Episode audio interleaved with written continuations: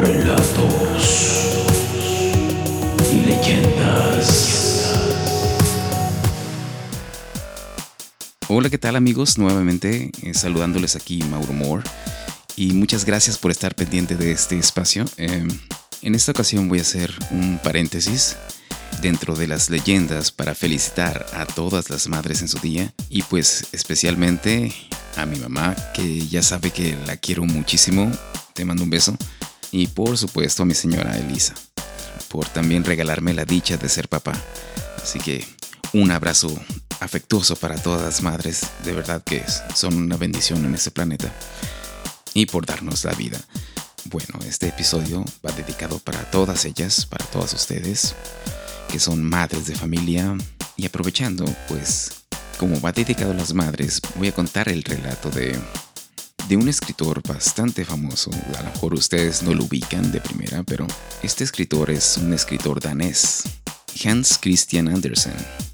Eh, nació el 2 de abril de 1805 en Copenhague y murió el 4 de agosto de 1875, hijo de un humilde zapatero que aprendió varios oficios, pero no finalizó ninguno. Con apenas 14 años huyó con poco dinero a Copenhague, dispuesto a hacer una fortuna como actor y cantante. Malvivió, escribió algunas obras, después de privaciones y desengaños, consiguió despertar el interés de personalidades del país que se ocuparon de su formación. A Hans Christian Andersen se le conoce sobre todo por sus cuentos infantiles, algunos inspirados en cuentos y leyendas nórdicas, pero la mayoría de ellos inventados por él, ¿no? Y, caracterizados por una gran imaginación. Y algunos críticos sugieren que estas historias no eran tan inocentes como se piensa, ¿no? Siendo censuradas cuando, cuando se editaron en su momento y que en, en, cualquier caso reflejan parte de los conflictos internos del escritor. Yo creo que todos como artistas siempre plasman algo personal en sus obras, ¿no? En cualquier caso, estos más de 200 relatos, algunos traducidos a muchas lenguas, han sido reeditados y gracias a ello tuvo privilegio de ser reconocido en vida como autor y se convirtió en uno de los clásicos de la literatura infantil. Y de hecho es uno de los autores más traducidos. Y sus obras pues, han inspirado películas, especialmente de animación y teatro. Y bueno, y se preguntarán cuáles son algunos de, los, de las obras. Yo creo que a ustedes les ha tocado incluso verlas en algunas animaciones de Disney. Entre sus obras, y ahorita ya algunos irán cayendo en cuenta, está el traje nuevo del emperador, el yesquero, el ruiseñor, el cofre volador, la pequeña cerillera, la sirenita, Pulgarcita, la princesa y el guisante, el patito feo, las zapatillas rojas, el soldadito de plomo, el ave fénix, entre muchas más, ¿no? Y, y la que aprovecho para compartirles el día de hoy con ustedes, felicitando nuevamente a todas las mamás en su día, pues historia de una madre. Espero que, de hecho, al terminar el relato, en la sección de música, como ya lo han venido escuchando, compuse un tema eh, basado en este relato, historia de una madre. Espero que también sea de su completo agrado y lo disfruten. Así que, sin más por el momento, nos vamos con el relato.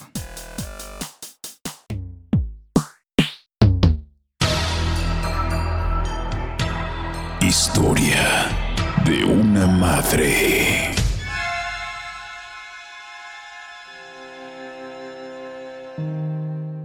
Estaba una madre sentada junto a la cuna de su hijito, muy afligida y angustiada, pues temía que el pequeño se muriera. Este en efecto, estaba pálido como la cera.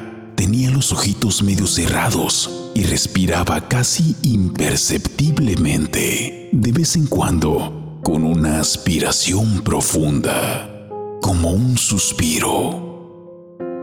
La tristeza de la madre aumentaba por momentos al contemplar a la tierna criatura. Llamaron a la puerta y entró un hombre viejo y pobre, envuelto en un holgado cobertor que parecía una manta de caballo. Son mantas que calientan, pero él estaba helado. Era lo más crudo del invierno. En la calle todo aparecía cubierto de hielo y nieve y soplaba un viento cortante. Como el viejo tiritaba de frío y el niño se había quedado dormido, la madre se levantó y puso a calentar cerveza en un bote sobre la estufa para reanimar al anciano. Este se había sentado junto a la cuna y mecía al niño. La madre volvió a su lado y contemplaba al pequeño, que respiraba fatigosamente y levantaba la manita. ¿Crees que vivirá? Preguntó la madre. El buen Dios no querrá quitármelo. El viejo, que era la muerte en persona, hizo un gesto extraño con la cabeza. Lo mismo podía ser afirmativo que negativo. La mujer bajó los ojos y las lágrimas rodaron por sus mejillas. Tenía la cabeza pesada. Llevaba tres noches sin dormir y se quedó un momento como aletargada, pero volvió enseguida en sí, temblando de frío.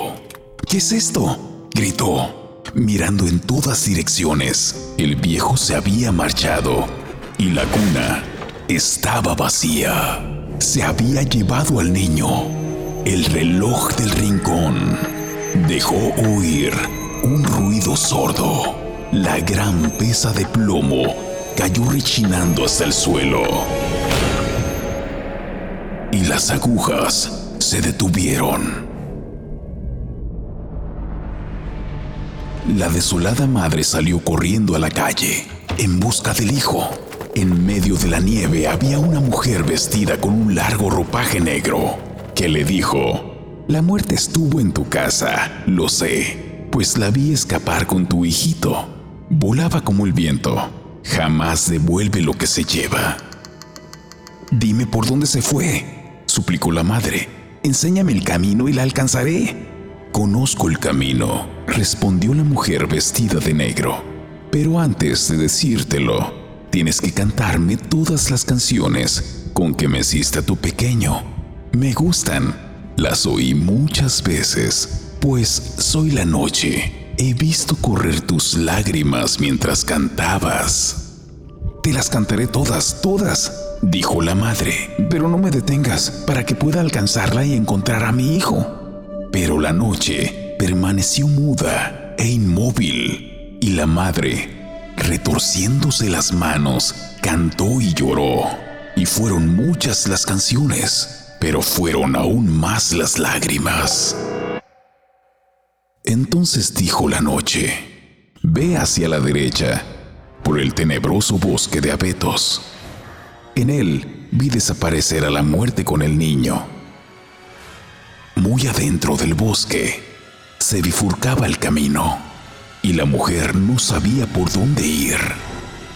Levantábase allí un zarzal sin hojas ni flores, pues era invierno y las ramas estaban cubiertas de nieve y hielo. ¿No has visto pasar a la muerte con mi hijito? Sí, respondió el zarzal, pero no te diré el camino que tomó si antes no me calientas apretándome contra tu pecho. Me muero de frío y mis ramas están heladas. Y ella estrechó el zarzal contra su pecho, apretándolo para calentarlo bien, y las espinas se le clavaron en la carne, y la sangre le fluyó a grandes gotas. Pero del zarzal brotaron frescas hojas y bellas flores en la noche invernal. Tal era el ardor con que la acongojada madre lo había estrechado contra su corazón y la planta le indicó el camino que debía seguir. Llegó a un gran lago en el que no se veía ninguna embarcación. No estaba bastante helado para sostener su peso, ni era tampoco bastante somero para poder vadearlo. Y, sin embargo, no tenía más remedio que cruzarlo si quería encontrar a su hijo. Echóse entonces al suelo dispuesta a beberse toda el agua. Pero, ¿qué criatura humana sería capaz de ello? Mas la angustiada madre no perdía la esperanza de que sucediera un milagro. No, no lo conseguirás, dijo el lago. Mejor será que hagamos un trato. Soy aficionado a coleccionar perlas y tus ojos son las dos perlas más puras que jamás he visto. Si estás dispuesta a desprenderte de ellos, a fuerza de llanto, te conduciré al gran invernadero donde reside la muerte. Ahí cuida flores y árboles, y cada uno de ellos es una vida humana. Ay, ¿qué no diera yo por llegar a donde está mi hijo? exclamó la pobre madre, y se echó a llorar con más desconsuelo aún, y sus ojos se le desprendieron y cayeron al fondo del lago, donde quedaron convertidos en preciosísimas perlas. El lago se levantó como en un columpio y de un solo impulso la situó en la orilla opuesta. Se levantaba allí un gran edificio, cuya fachada tenía más de una milla de largo. No podía distinguirse bien si era una montaña con sus bosques y cuevas o si era obra de albañilería. Y menos lo podía averiguar la pobre madre, que había perdido los ojos a fuerza de llorar. ¿Dónde encontraré a la muerte que se marchó con mi hijito? preguntó. No ha llegado todavía, dijo la vieja sepulturera, que cuida del invernadero de la muerte. ¿Quién te ha ayudado a encontrar este lugar? El buen Dios me ha ayudado, dijo la madre. Es misericordioso, y tú lo serás también. ¿Dónde puedo encontrar a mi hijo? Lo ignoro, replicó la mujer, y veo que eres ciega. Esta noche se han marchitado muchos árboles y flores. No tardará en venir la muerte a trasplantarlos. Ya sabrás que cada persona tiene su propio árbol de la vida o su flor, según su naturaleza. Parecen plantas corrientes, pero en ellas palpita un corazón. El corazón de un niño puede también latir. Atiende. Tal vez reconozcas el latido de tu hijo. Pero ¿qué me darás si te digo lo que debes hacer todavía? Nada me queda para darte, dijo la afligida madre, pero iré por ti hasta el fin del mundo. Nada hay allí que me interese, respondió la mujer pero puedes cederme tu larga cabellera negra. Bien sabes que es hermosa y me gusta. A cambio, te daré yo la mía, que es blanca, pero también te servirá. ¿Nada más? dijo la madre. Tómala, dio la vieja su hermoso cabello y se quedó con el suyo, blanco como la nieve. Entraron entonces en el gran invernadero de la muerte donde crecían árboles y flores en maravillosa mezcolanza.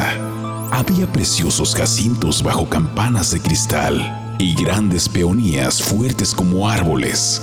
Y había también plantas acuáticas, algunas lozanas, otras enfermizas. Serpientes de agua las rodeaban y cangrejos negros se agarraban a sus tallos. Crecían soberbias palmeras, robles y plátanos, y no faltaba el perejil, ni tampoco el tomillo. Cada árbol y cada flor tenía su nombre. Cada uno era una vida humana. La persona vivía aún, esté en la China, esté en Groenlandia o en cualquier otra parte del mundo. Había grandes árboles plantados en macetas tan pequeñas y angostas que parecían a punto de estallar. En cambio, veíanse míseras florecillas emergiendo de una tierra grasa cubierta de musgo todo alrededor. La desolada madre fue inclinándose sobre las plantas más diminutas, oyendo el latido del corazón humano que había en cada una, y entre millones reconoció el de su hijo. Es este, exclamó, alargando la mano hacia una pequeña flor azul de azafrán que colgaba de un lado, gravemente enferma. No toques la flor, dijo la vieja. Quédate aquí. Y cuando la muerte llegue, pues la estoy esperando de un momento a otro, no dejes que arranque la planta. Amenázala con hacer tú lo mismo con otras. Y entonces tendrá miedo. Es responsable de ellas ante Dios. Sin su permiso, no debe arrancarse ninguna. De pronto, sintióse en el recinto un frío glacial y la madre ciega comprendió que entraba la muerte.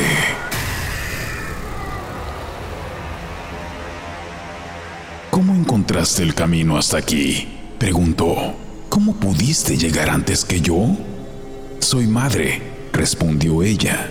La muerte alargó su mano huesuda hacia la flor de azafrán, pero la mujer interpuso las suyas con gran firmeza, aunque temerosa de tocar una de sus hojas.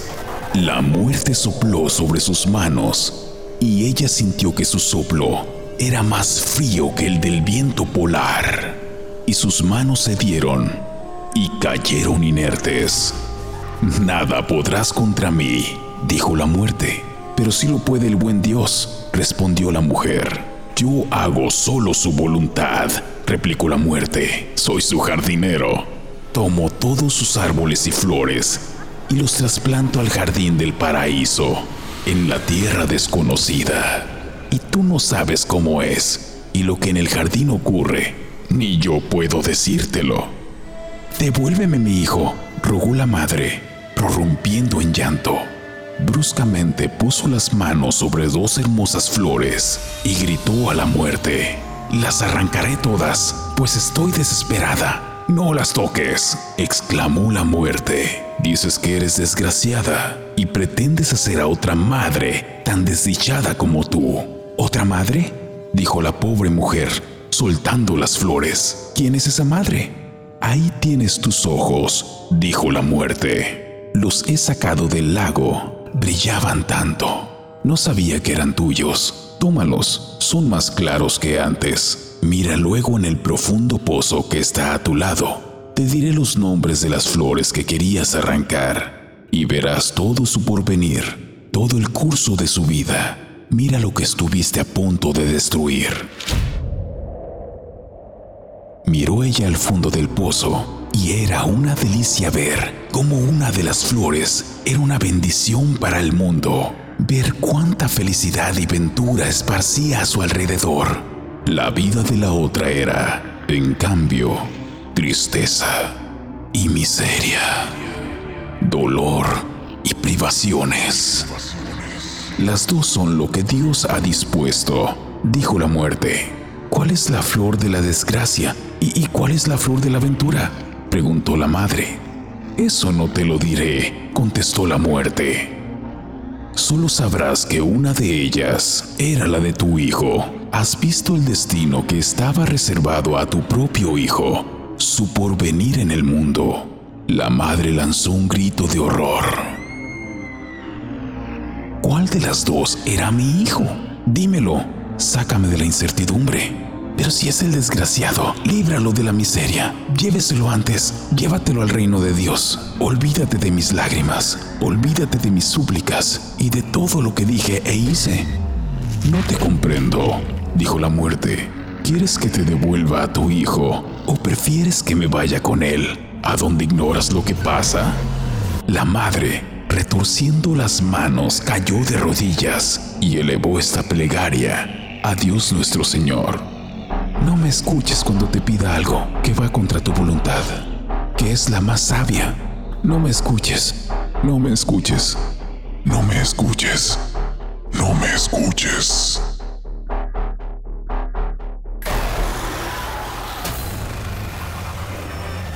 Y dejó caer la cabeza sobre el pecho, mientras la muerte se alejaba con el niño hacia el mundo desconocido.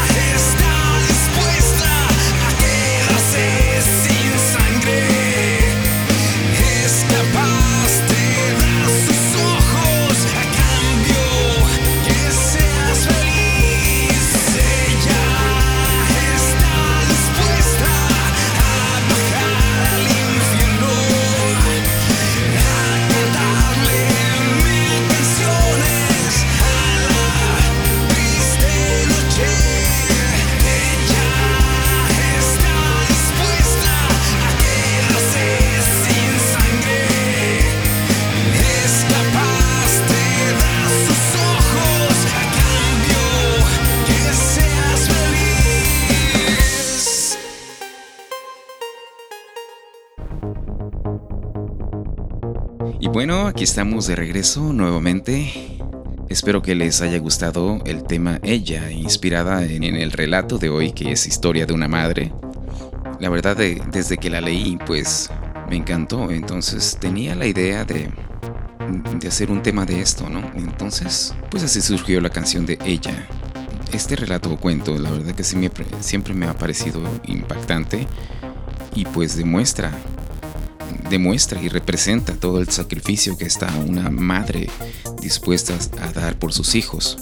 Porque al final de cuentas, pues hagas lo que hagas, siempre vas a tener el apoyo y el amor incondicional de la madre, aunque a veces como hijos no lo entendemos, pero y muchas veces podemos no estar de acuerdo en las maneras o las formas, algunos no lo quieran aceptar, pero siempre una madre va a querer lo mejor para sus hijos y y pues a manera de homenaje, pues eh, decidí en este día, y qué mejor que en, este día especial dedicado a las madres, dedicarle este pequeño homenaje a, las mamás. Así que espero que les haya gustado, nos escuchamos el próximo episodio y, y deseo que todos tengan una excelente semana.